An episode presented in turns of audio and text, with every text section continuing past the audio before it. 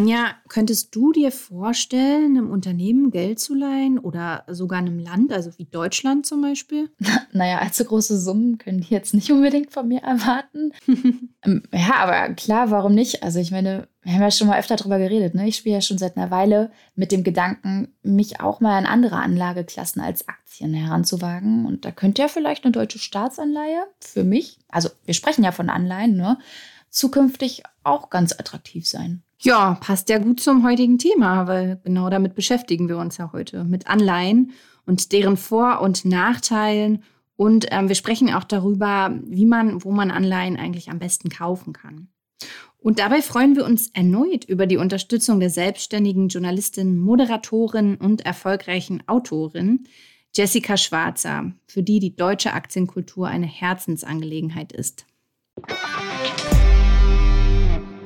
Auf Geldreise, der Finanztipp-Podcast für Frauen mit Anja und Annika.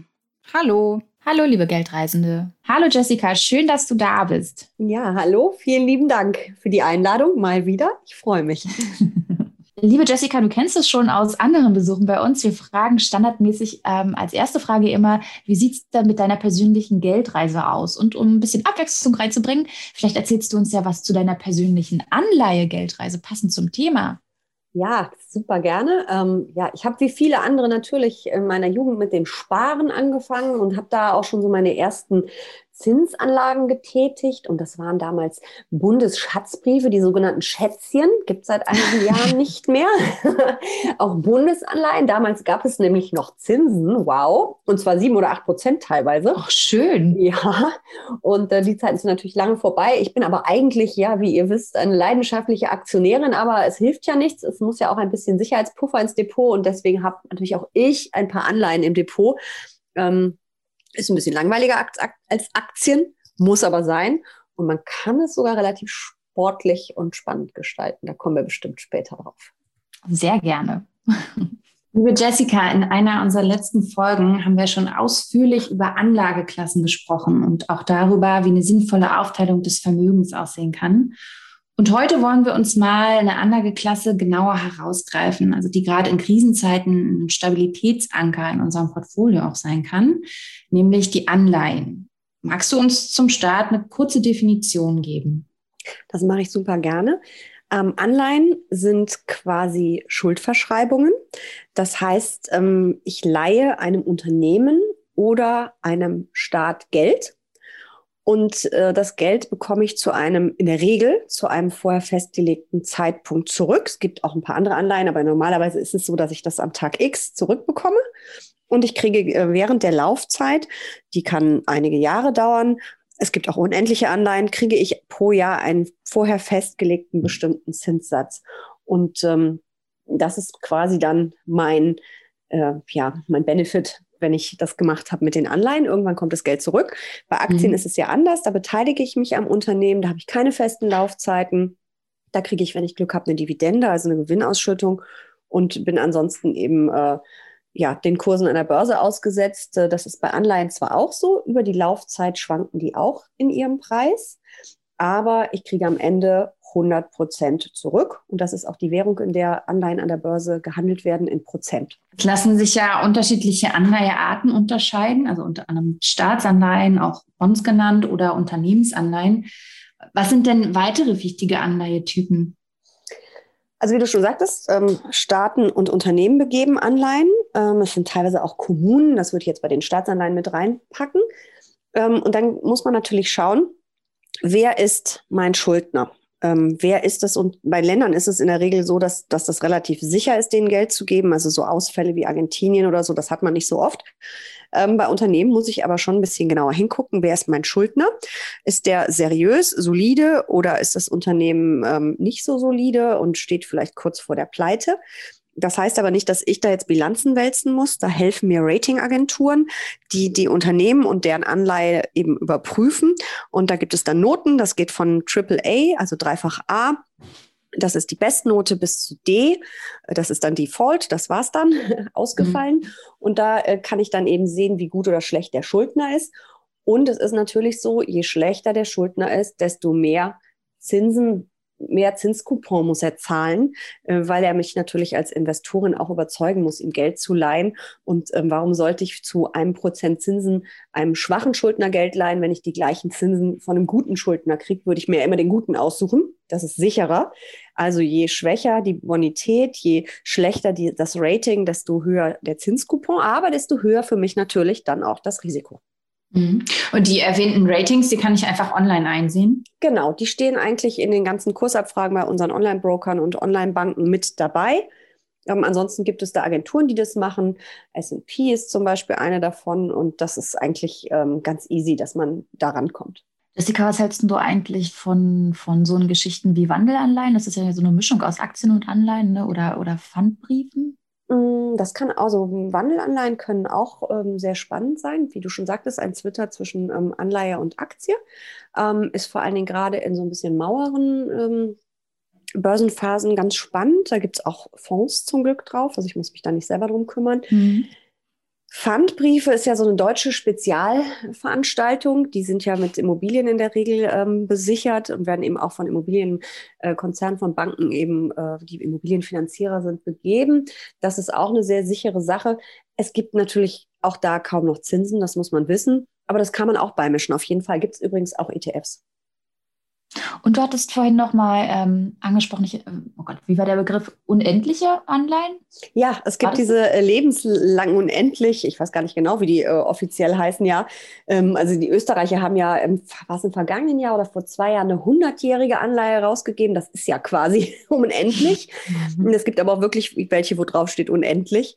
Äh, ja, da kriegt man dann halt äh, Zinsen XY und man kann die mhm. natürlich jederzeit über die Börse verkaufen. Und äh, wie schon gesagt, Anleihen haben ja auch einen Kurs und Anleihen schwanken auch im Kurs. Deutlich weniger als Aktien natürlich, aber sie tun's.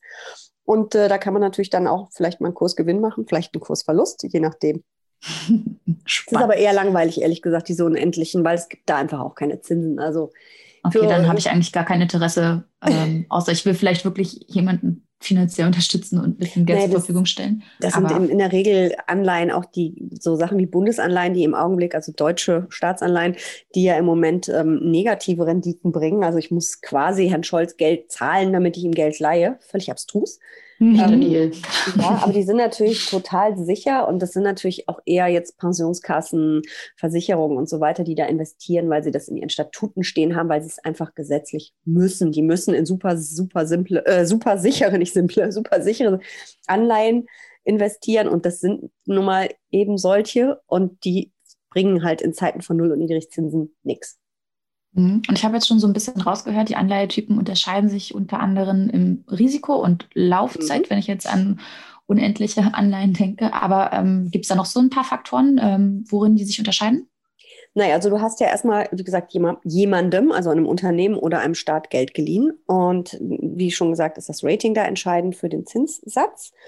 Im Prinzip ist das der große Unterschied. Und es ist halt so, dass wir im Augenblick von den Unternehmen ein bisschen mehr Zinsen bekommen als von den meisten Staaten. Wobei mhm. natürlich auch da sich das dann immer ähm, unterscheidet äh, nach dem Rating. Aber ein AAA-Unternehmen zahlt einem ein bisschen mehr als ein AAA-Staat. Ja. Und okay. ähm, ja, und man hat aber dann natürlich ähm, auch ein anderes Risiko. So ein Staat geht in der Regel nicht pleite. Wie gesagt, Argentinien ist wirklich eine Ausnahme, während ähm, das bei einem Unternehmen natürlich eher mal passieren kann. Hm, das stimmt. Und es, es, klang ja jetzt auch schon mehrfach an, aber kannst du uns nochmal so, so wirklich so kurz und knapp sagen, wie Anleihen eigentlich genau funktionieren? So von, von, von Anfang bis Ende einmal mhm. kurz durchdeklinieren? Ja, wir können das ja auch mal durchdeklinieren, wo die, wie das mit der Rendite dann funktioniert. Ähm, Gerne. Ich mache das jetzt mit einem ganz einfachen Beispiel, weil ich kann nämlich nicht besonders gut rechnen. Deswegen müssen wir das jetzt mit sehr einfachen Zahlen machen, sonst verliere ich leider den Überblick. also wir überlegen uns, dass wir eine Anleihe von Unternehmen XY kaufen ähm, und die notiert bei 100 Prozent. Wie schon gesagt, wir haben ja ähm, Prozente. Und ich kriege auch am Ende der Laufzeit 100 Prozent zurück. So, wie viel Geld investiere ich? Das hängt äh, von der Stücklung der Anleihe ab. Das ist für Privatanleger übrigens mittlerweile ein Problem. Äh, früher war, gab es ganz viele Anleihen, die mit 1000 Euro gestückelt waren. Also kann mhm. ich in tausender Schritten kaufen. Ähm, und 1000 wäre dann gleich 100 Prozent. Aber es sind ganz viele mittlerweile 10.000, 50.000, 100.000. Ja, und da wir natürlich auch bei Anleihen unser Risiko streuen sollten, fallen da ganz, ganz viele einfach für uns weg. Aber wir ja. können natürlich dann wieder diesen, der ja sowieso besser ist, Umweg über einen ETF oder über einen Fonds gehen, wo eben ganz viele drin sind, wo ich das Risiko gestreut habe, wo eine einzelne Pleite dann vielleicht auch und ein Ausfall von einer Anleihe nicht so, so sehr ins Gewicht fällt. Also wir haben jetzt unsere 1000 Euro und investieren die in unsere Anleihe, die 100 Prozent kostet, also 1000 Euro sind das und die bietet uns ein Prozent Zinsen und läuft zehn Jahre lang. So, dann habe ich also schön eine, eine jährliche Rendite von einem Prozent und heute in zehn Jahren kommen die 1000 Euro zurück. Soweit so planbar. Nun schwankt natürlich die Anleihe zwischendurch ein bisschen. Das hat auch was mit den Zinsentwicklungen am Markt zu tun. Also die wird nicht immer bei einem Prozent Rendite bleiben, wenn äh, die Marktrenditen hochgehen. Mhm. So, und deswegen würde sich dann der, der Kurs verändern. Also nehmen wir an, ähm, wir haben jetzt nicht zu 100 Prozent gekauft, sondern zu 90 Prozent und behalten die bis zum Ende der Laufzeit. Dann haben wir erstmal ein Prozent pro Jahr bekommen und wir haben noch 10 Prozent Kursgewinn. Dann hätte ich eine Rendite jährlich, so grob ist jetzt ganz ordentlich gerechnet, von eben 2 Prozent. Mhm. Ne? Weil ich kriege ja erstmal, habe ich ja sowieso nur 900 Euro ausgegeben, aber kriege ja 1000 zurück, eben die 100 Prozent und habe diese 1 Prozent noch bekommen. Es kann natürlich auch in die andere Richtung gehen. Ähm, und das ist bei den ganzen Bundesanleihen passiert. Die haben Zinscoupons von 0,5, 1, 2, 3 Prozent, je nachdem, wann sie aufgelegt worden sind. Aber der Marktzins ist halt immer weiter gefallen mit dem Erfolg, dass die Kurse von den Anleihen gestiegen sind, damit die Rendite eben im Umkehrschluss fällt. Sprich, wenn ich meine Anleihe für ähm, dann für 105 Prozent gekauft hätte, so, jetzt kann ich nicht mehr rechnen, aber gut, wenn ich sie für 105 Prozent gekauft hätte, kriege ich am Ende, also 1050 Euro bezahlt habe, kriege ich 1000 Euro, aber nur wieder. Ich habe also auf jeden Fall 50 Euro Kursverlust. Ich kriege aber trotzdem meine 1% Zinsen pro Jahr, was ja immer 10 Euro sind, 150, also habe ich am Ende nur noch 50 Euro verdient. Also das bedingt sich immer. Und das ist aber ganz einfach im Prinzip. Man muss da jetzt nicht selber rumrechnen, wie ich das jetzt gerade auf dem Schmierblatt ehrlich gesagt getan habe, sondern wenn ihr jetzt Bundesanleihe eingibt bei eurem Online-Broker oder eurer Direktbank, dann werden euch die angezeigt und dann seht ihr Zinscoupon, Kurs und ihr seht die jährliche Rendite bis Endfälligkeit. Also das wird dann immer so gerechnet, als ob ihr die ähm, Anleihe bis zum Ende der Laufzeit behaltet. Ihr könnt aber natürlich jederzeit sagen, wow, meine Anleihe steht ja jetzt bei 105 Prozent, die verkaufe ich. Und dann nehmt ihr quasi diesen Kursgewinn mit. War das gut? Genau, das wäre jetzt auch meine Frage gewesen. Das ist ja die Möglichkeit, die wir dann auch noch haben. Ne? Genau, ja. die hat man auch noch. Aber das, was einem angezeigt wird, ist immer die Rendite zu Endfälligkeit, also zu dem Datum, wo das Geld zu 100 Prozent zurückkommt. Und ich muss das eben immer rechnen, zu wie, wie viel habe ich gekauft und was kriege ich für einen Zinscoupon. Aber das, das sehe ich halt an dem Tag, wo ich es kaufe, das steht da. Und es kann sich natürlich ändern. Also es kann ja äh, ein Kurs eben nach oben oder nach unten gehen. Im Moment steigen viele Anleihekurse, eben weil die Zinsen immer weiter sinken, damit das dann mit der Rendite wieder stimmt. Die Rendite ist dann, man sagt immer so schön, marktüblich. Äh, leider bei vielen gegen Null. Also man muss mhm. da schon was kaufen, was ein bisschen riskanter ist, damit man ein oder zwei Prozent kriegt. Und das ist dann wirklich schon ziemlich riskant. Und äh, wie gesagt, bei Bundesanleihen ist die Rendite negativ. Aber das ist halt der Grund, warum auch viele Rentenfonds, man redet ja vom Rentenmarkt, vom Anleihemarkt, viele Rentenfonds ähm, trotzdem Gewinne gemacht haben in den vergangenen Jahren, wo man immer denkt, wie machen die das? Es gibt ja keine Zinsen oder kaum. Aber das liegt eben an diesem Kursgewinn. Ähm, und die arbeiten natürlich viel, viel aktiver, als wir das als Privatanleger tun würden und kaufen und verkaufen. Und so erzielen die dann Renditen, die teilweise eben deutlich über dem liegen, was man an Kapitalmarktzinsen eigentlich gerade kriegt. Ähm, und das ist bei ETFs nochmal ein bisschen anders. Da wäre ich auch bei Anleihen. Ich mache es zwar selber über ETFs, aber da bin ich immer ein bisschen vorsichtig, weil da muss man wirklich genau reingucken welche Laufzeiten sind da drin in, der, äh, in dem Index und vor allen Dingen ähm, die meisten Indizes, gilt ja auch für Aktien, sind marktgewichtet, das, also kapitalisierungsgewichtet. Das heißt, bei Aktien ist es so, dass die Aktien, die oder die Unternehmen, die an der Börse am meisten wert sind, eben in einem Index auch den größten Anteil haben. DAX ist es SAP mit ungefähr 10 Prozent. Und so ist es bei, ähm, bei Anleihen auch. da wird eben geguckt, ähm, wo, wer hat die meisten Anleihen ausstehen. Und das heißt ja auch, wer hat die meisten Schulden am Markt. Mhm. Und das heißt, es gibt da teilweise wirklich ähm, Anleiheindizes, wenn man da mal reinguckt, sind meist die ein bisschen spezielleren. Da hat man dann schon ganz schöne Klumpen. Also da haben einzelne Unternehmen sehr großen Anteil oder aber ähm, einzelne Branchen auch. Und da sollte man schon einmal reingeguckt haben, damit man weiß, was man tut. Äh, wenn man aber jetzt sehr sichere, Indiz also sehr sichere Anleihen wählt äh, mit nicht so langer Laufzeit, dann ist das ähm, in der Regel eine sichere Sache. Hast du ähm, so prozentual irgendwie wie so eine Art Faustregel, wann ich von, von Klumpenrisiko sprechen kann? Jetzt gerade auch bei Anleihen, bei dem Beispiel, was du meintest? Naja, ähm, ich weiß nicht, ich finde 10 Prozent, das finde ich übrigens beim DAX auch schon viel mit dem mit mhm. S&P, ich finde 10 Prozent schon relativ viel. Ähm, Wenn es eine Anleihe ist, die 5% hat und dann sind aber insgesamt 50 Anleihen drin und die anderen haben dann weniger, weniger, weniger, finde ich es auch nicht mehr so schlimm. Ist auch immer so ein bisschen Geschmackssache. Aber so fünf, also 10% finde ich schon viel.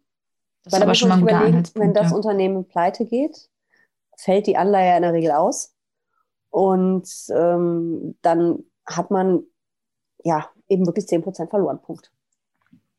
Und ich muss noch mal ganz. Ja, das stimmt. Ich muss noch mal ganz kurz nachhaken, was ich mich jetzt gerade gefragt habe. Gehen wir davon aus, ähm, EZB zieht die Zinsen wieder an. Was würde das für meine Anleihe bedeuten, dass, dass sie letztendlich äh, steigt im Kurs? Oder? Nee, sie fällt. Weil sie, sie fällt, fällt, weil ja die Rendite steigen muss. Also die EZB zieht die Zinsen an. Ähm, und wir nehmen nochmal unser Beispiel mit den 1% und unseren 1000 äh, Euro, also 100 Prozent sind, ähm, sind 1000 Euro wieder und wir haben 1 Prozent Zinsen ähm, im Jahr und die EZB, das wird sie wahrscheinlich in den nächsten zehn Jahren nicht tun, sagt, wir müssen jetzt aber hier mal die Zinsen auf 3 Prozent erhöhen. Mhm. Keine Prognose und das wird auch, werden wir nicht mehr erleben, glaube ich, in den nächsten oh. Jahrzehnten. Aber ähm, dann wäre ja die marktübliche Rendite 3 Prozent. Aber wenn meine Anleihe bei 100 steht und 1% Zinskupon, kriege ich ja auch nur 1% Rendite pro Jahr. Also würde der Kurs entsprechend fallen. Das kann ich jetzt leider nicht im Kopf ausrechnen, damit diese Rendite, die sich ja aus Kursentwicklung und Zinskupon berechnet, ungefähr bei dieser 3 landet. Okay.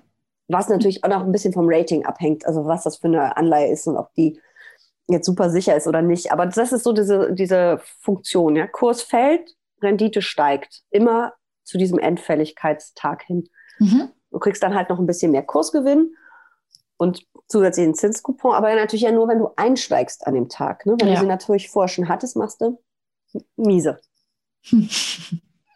Deswegen muss man als Privatanleger, sollte man immer äh, dran denken, wenn man einzelne Anleihen kaufen will, sollte man da wirklich so ein Buy and Hold machen. Also wirklich ähm, bis zur Endfälligkeit oder zumindest ein Buy and Hold denken. Also ich kaufe eine Anleihe und halte sie bis zur Endfälligkeit, das, was mir ja angezeigt wird und habe dann eben Rendite 1%, 2%, was auch immer. Ähm, dass ich zwischendurch, weil ich einen Kurs plus habe, verkaufen kann, ist ja kein Thema, das kann man machen. Aber man sollte immer in dieser Endfälligkeit denken. Mhm. Was bringt sie mir über die nächsten drei, fünf, sechs, sieben Jahre, bis dann eben dieser Tag X kommt, wo das Geld zurückkommt? Der Börsenexperte André Costoliani meinte ja mal einst, wer gut essen will, kauft Aktien, wer gut schlafen mhm. will, kauft Anleihen. Was ist dran an seinen Worten? Sind da Anleihen wirklich so eine sichere Sache? Also das stammt natürlich aus einer Zeit, André Costolani, den ich super finde. Mm, der hat ja viele Börsenweisheiten rausgehauen. Das ist eine davon. Ich habe ja auch zwei Bücher über Börsenweisheiten geschrieben und das sind, glaube ich, die Hälfte der Börsenweisheiten von ihm, die andere Hälfte von Warren Buffett und dann gibt es, glaube ich, noch drei andere. Keine Ahnung. Aber ähm, ja, also das ist natürlich dem geschuldet, dass man sagt, ähm, dass, dass Börsenkurse natürlich stärker schwanken. Da schläft man vielleicht nicht immer so gut, aber langfristig mhm. die besseren Renditen bringen. Das stimmt natürlich immer noch. Und ähm, wenn man Anleihen kauft von irgendwelchen super sicheren Emittenten, man redet ja vom Emittent, vom Schuldner, ähm, dann ist man bei einem, einem sehr guten Rating, bei einer eben guten Bonität sicher auf der sicheren Seite und schläft auch gut. Nur hat man halt keine Rendite mehr. Und wenn ich dann noch die Inflation mitberechne, bin ich, also bei Bundesanleihen bin ich sowieso schon im Minus, dann kommt noch dieser Kaufkraftverlust dazu. Ähm, dann bin ich noch weiter im Minus langfristig. Also ich würde sagen, dass man als Anleiheanleger nicht mehr ganz so gut schläft wie zu Costolanis Zeiten. Mhm. Ist ja tot. ähm, aber am Ende stimmt das natürlich, klar. Und man kann natürlich auch Anleihen kaufen, wo richtig äh, Feuer drunter ist, diesen nennt man dann Schrottanleihen, High Yield, also hohe Zinsen, hohe Zinskoupons heißen natürlich auch schlechter Schuldner, hohes Risiko. Da schlafe ich dann auch nicht mehr so gut. Genau, das wären dann zum Beispiel Argentinien, ne? Mit, mit einer so einer schlechten Bonität. Wie du ja, die meintest. Sind teilweise ausgefallen oder kurz davor, das wäre mir ein bisschen zu viel Risiko. Ähm, ja. Ich weiß ehrlich gesagt gar nicht, ob die im Moment noch gehandelt werden, aber äh, oder wie. Auf jeden Fall, das wären vielleicht auch Unternehmen, die relativ schwach auf der Brust sind. Mhm. Okay. Ja. Also Anleihen gegebenenfalls besser schlafen, eventuell mehr Sicherheit. Ähm, also würdest du uns nochmal die Vorteile zusammenfassen, Jessica? Sehr gerne. Also ähm, im Gegen ich mache es jetzt immer so ein bisschen im Gegensatz zu Aktien, weil dann versteht man es, glaube ich, ganz gut. Mhm. Mm, also Renditen bei Anleihen sind mini, mini. Mhm. Das ist leider so in Zeiten von Null- und Niedrigzinsen. Das passt sich halt an. Ähm, aber wenn man halt halbwegs gute Schuldner, äh, wo man eben davon ausgehen kann, dass sie das Geld auch zurückzahlen, wenn man die wählt, dann ähm, schwanken diese Papiere relativ wenig. Es ist sehr planbar, welche Rendite ich bekomme, wenn ich es bis zu dem Tag der Fälligkeit halte. Deswegen sind auch trotz dieser Minizinsen ähm, Anleihen wirklich ein wichtiger Baustein im Depot, sollten nicht fehlen, weil sie eben auch Ruhe da reinbringen. Mhm. Das ist Costolanis gutes Schlafen. Ähm, man kann natürlich auch ein bisschen, ein bisschen würzen und ein paar äh, riskantere Anleihen oder eben Fonds und ETFs wählen, die auf riskantere setzen. Ich würde die Nummer ja auch immer ähm, über Fonds und ETFs spielen. Aber grundsätzlich ist es so, dass, ähm, dass Aktien wirklich deutlich stärker schwanken, langfristig aber natürlich auch die besseren Renditen bringen. Aber ich habe es an meinem eigenen Depot im vergangenen Jahr gespürt. Das hat gut getan, dass da 20 Prozent ähm, Unternehmens- und äh, Staatsanleihen drin sind von relativ soliden Schuldnern. Das hat schon ordentlich abgefedert, als die Börsenkurse abgeschmiert sind. Mhm. Du hast gerade schon die Mini-Renditen angesprochen. Ähm, was sind denn weitere Nachteile aus deiner Sicht? Eigentlich äh, gibt es nicht wirklich weitere Nachteile. Also mhm. das kann man eigentlich, das, die Renditen sind äh, irgendwo das Problem. Und es ist übrigens so, dass Aktien auch in Zeiten als es noch Zinsen gab, äh, die besseren Renditen abgeworfen haben. Aber es ist eben dieser Costolani-Spruch, ähm, es sind eben einfach die Schwankungen bei Aktien und die hat man bei Anleihen nicht so stark. Die schwanken halt, wie gesagt, auch ein bisschen, aber ähm, eigentlich kann man das ganz, äh, ganz entspannt sehen, wenn man eben auch da diese Grundregeln äh, befolgt, das Risiko breit zu streuen. Und äh, ich würde eben bei Anleihen, damit sie eben wirklich für Sicherheit sorgen, äh, schon immer für ein gutes, äh, gute Ratings mehr aussuchen. Also du würdest uns ähm, KleinanlegerInnen trotzdem Anleihen empfehlen? Ja, auf jeden Fall. Mhm. Ähm, weil man eben auch durch dieses Kurs Plus ein bisschen was ähm, gewinnt, in Anführungsstrichen, also verdient. Doch, also ich bin da immer noch der Meinung, dass die ins Depot gehören. Äh, wer das jetzt so total doof und langweilig findet, kann natürlich auch Geld aufs Tagesgeldkonto legen. Also nicht jetzt den Notgroschen, sondern zusätzliches. Aber ähm, ich würde Anleihen trotzdem weiter als Anlageklasse auf jeden Fall ähm, im Auge behalten. Jessica, ich habe mich gerade gefragt, ob sich alle vorhin von dir angesprochenen Arten für uns ähm, Privatpersonen eignen oder ob wir, wenn wir dann kaufen, lieber nur auf Unternehmens- und Staatsanleihen, vielleicht noch auf Wandelanleihen setzen sollten und zum Beispiel auf keinen Fall auf, auf High Yields. Also High Yields sind ja auch im Prinzip Staats- oder Unternehmensanleihen. Äh, das kommt immer ein bisschen auf, äh, auf eure ähm, Risikoneigung an. Ne? Wenn ihr natürlich jetzt sagt, ähm, ich möchte aber ordentlich Zinsen und ich will da richtig Geld mit verdienen, dann muss man eben stärker, man sagt, ins Risiko gehen und vielleicht auch mal einen schlechten, schlechteren Schuldner wählen, der vielleicht nur ein B hat oder bei C wird es dann echt irgendwann schon wild, aber Rating jetzt. Ähm, aber äh, das muss man eben auch für sich entscheiden. Nur ich finde, wenn man diesen, diesen Faktor Sicherheit über Anleihen spielen will und eben so ein Polster haben will, dann sollte man schon eben die sichereren wählen, damit mhm. die eben auch genau in der Krise nicht so schwanken ähm, und, und eben ein bisschen was abfedern.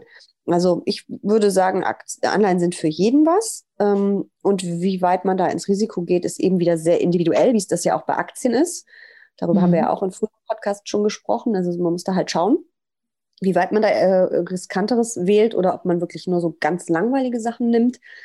Aber das ist dann eben auch genau wie bei der Rendite von Aktien eben immer eine Frage der Rendite und der Zinscoupons. Die werden halt äh, nicht größer, wenn man ja. total in Sicherheit ist. im Gegenteil.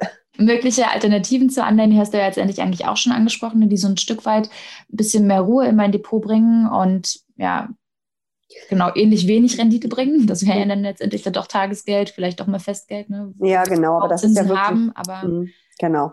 Das ist wirklich mini, mini. Ähm, viele wählen ja auch Gold als äh, sicheren Hafen. Ähm, bringt in manchen Jahren mehr als Anleihen, in anderen weniger. Ähm, ist auch eher so ein psychologisches Ding, Versicherung eben.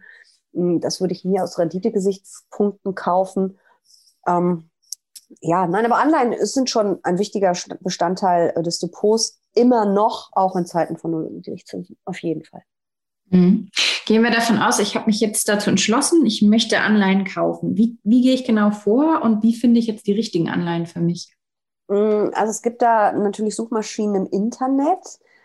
Ich finde eigentlich Bondboard ganz gut. Da steckt die Baderbank dahinter. Da kann man ganz schön äh, suchen. Das ist relativ gut aufgebaut.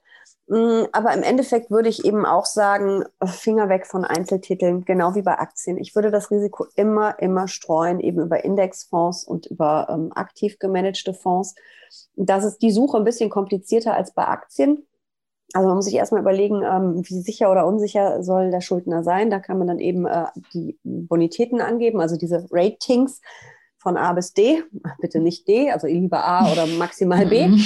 Ähm, und es geht dann immer dreimal A, zweimal A, einmal A, dreimal Mhm. B und so. Es ist abge, ähm, also abgestuft. Und dann kann man natürlich noch auch sagen, äh, welche Region, welche Länder, klar, auch das geht da. Und äh, man muss natürlich sagen, ob man Unternehmens- oder Staatsanleihen will. Und äh, dann geht es häufig noch äh, um die Laufzeiten. Und das ist natürlich so, ähm, normalerweise je länger eine Anleihe läuft, dann hat man vielleicht ein bisschen mehr Zinsen. Aber im Moment gibt es natürlich irgendwie überhaupt keine Zinsen oder wenig. Und jeder, der auf eine Zinswende hofft, wie gesagt, ich denke, eine, eine wirkliche Zinswende werden wir nicht erleben in den nächsten Jahren, vielleicht so ein bisschen was. Dann ähm, sollte man vielleicht nicht in die ganz langen Laufzeiten gehen, sondern eher so mittel, vielleicht auch mal nur fünf bis zehn Jahre. Das kann man alles angeben, da muss man sich mal ein bisschen reinfuchsen. Das ist ein bisschen komplizierter als bei Aktien, ETFs.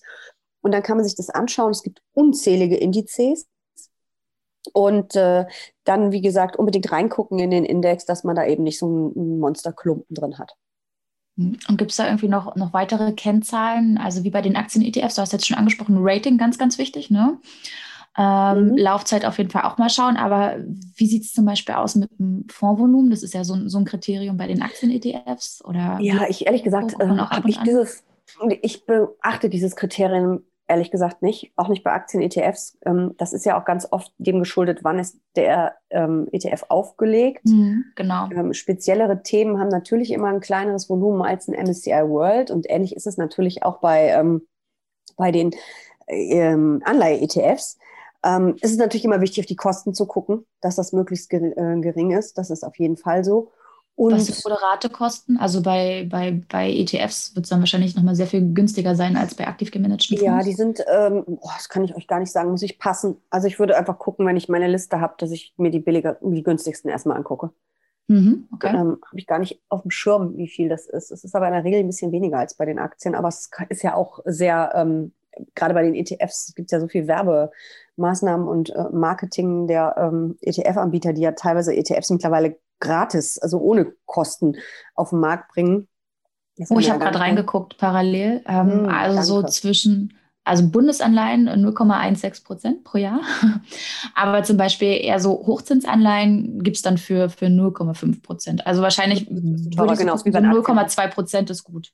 Mm, Genau, das ist wie bei den Aktien auch. Wenn man dann in spezielleren Themen kommt, in die äh, weiter weg global gestreut, Dann dann wird es meist ein bisschen ja. teurer, genau.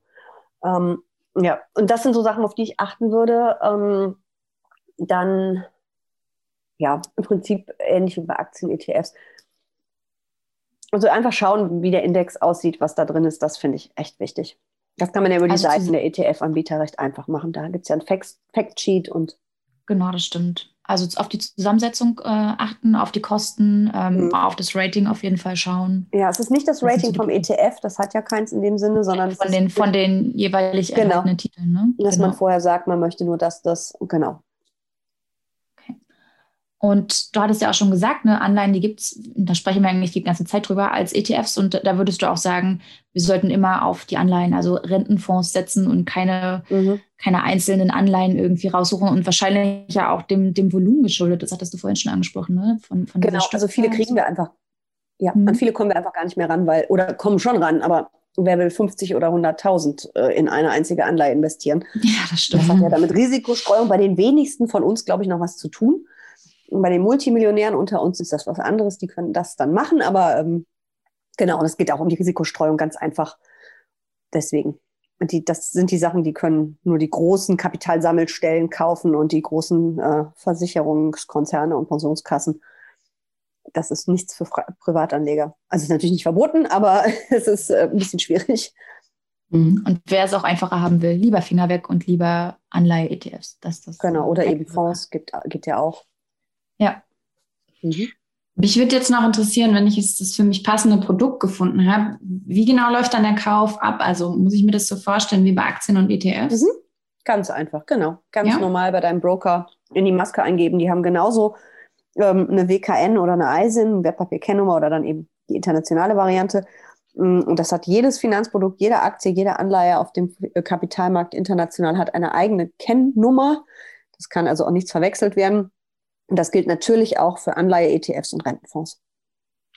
Und sind Anleihen eigentlich gesichert? Also gibt es da so eine Einlagensicherung wie beim Tagesgeld oder Festgeldkonto? Nein, Nein das gibt es da nicht. Also das ähm, kann eben, wenn da ein Unternehmen ausfällt, pleite geht, das kann teuer werden für uns als Anleger. Mhm. Das sind halt Schuldverschreibungen. Ja, deswegen der Blick aufs Rating, beziehungsweise genau. auf die genau. jeweiligen Titel, die da enthalten sind. Mhm. Ja. Mhm. Ähm, ja, du hast es ja jetzt schon anklingen lassen, dass du selbst für dich auch Anleihen ähm, nutzt als Stabilitätsanker. Hast du da auch noch andere Alternativen, um noch Stabilität in dein Depot reinzubringen oder wie hältst du das? Also in meinem Depot sind wirklich nur Aktien und Anleihen, 80 Prozent Aktien, 20 Prozent Anleihen und die Anleihen, die äh, decke ich über zwei äh, gleich groß gewichtete, also jeweils 10 Prozent des gesamten Depots ETFs ab, einmal auf ähm, Staatsanleihen, europäische und einmal auf europäische Unternehmensanleihen. Relativ gute Bonitäten, also Ratings, damit das eben wirklich äh, ein Sicherheitspuffer ist. Ich habe ähm, europäisch aus einem ganz einfachen Grund gewählt, der Prozentsatz meiner, mein Aktienanteil, die 80 Prozent. Da habe ich sehr viele MSCI-Indizes mhm. drin, also MSCI World Quality, MSCI World Value etc. pp, amerikanische Nebenwerte. Also ich habe da einen sehr, sehr großen Dollaranteil. Die mhm. meisten MSCI-Indizes sind ja sehr, sehr stark dollarlastig. Mhm. Und ich wollte dann zusätzlich ähm, eben mit den Anleihen nicht nur als Anleihe selber, die schon weniger riskant sind als Aktien und vor allen Dingen mit guter Bonität, aber auch noch das Währungsrisiko rausnehmen. Und deswegen mhm. bin ich da in Europa geblieben. Mhm. Aber das, das ist ja wirklich für Fortgeschrittene, dass man sich darüber auch Gedanken macht. Aber das war halt, es ist ja ein Depot, was ich mache aus einem Buch von mir, einfach erfolgreich anlegen. Und da war eben wirklich der Gedanke, wow, ist da viel USA drin in dem Depot? Mhm. Ähm, will ich auch, weil es der größte Kapitalmarkt der Welt. Da gibt es die tollen riesen Tech-Konzerne, die ja auch laufen an der Börse wie verrückt. Aber ähm, ein bisschen Währungsrisiko raus, fand ich dann eine ganz gute Idee. Ja, und auch im Sinne der Streuung eigentlich nicht schlecht. Genau. Ne? Ja, nochmal breiter Das ist ja auch ein Risiko. Ne? Es gibt ja nicht nur Kursrisiken und äh, es gibt ja eben auch sowas wie ein Währungsrisiko. Und schwanken Dollar und Euro jetzt nicht so rasend viel gegeneinander, aber sie tun es ein bisschen. Und dann habe ich gedacht, nehme ich da noch ein bisschen was raus. Ich bin ja noch eigentlich eine Euro-Anlegerin. Ich lebe im Euroraum. Schadet nichts. Mhm. Ja, super, Jessica. Wir sind jetzt schon eigentlich so gut wie am Ende unserer Folge. Ich kann sagen, toll, dass du wieder bei uns zu Besuch warst im Podcast und dein Wissen zu Anlagen mit uns geteilt hast. Also und ich würde auch sagen, wie beim schon letzten Mal, bei unserer letzten Folge, ich, ich würde sagen, immer gerne wieder. Gerne, super, machen wir wieder. Ich freue mich drauf. Alles klar, dann vielen Dank. Ich sage Tschüss in die Runde und bis nächsten Donnerstag. Tschüss. Dann. Tschüss. Ciao.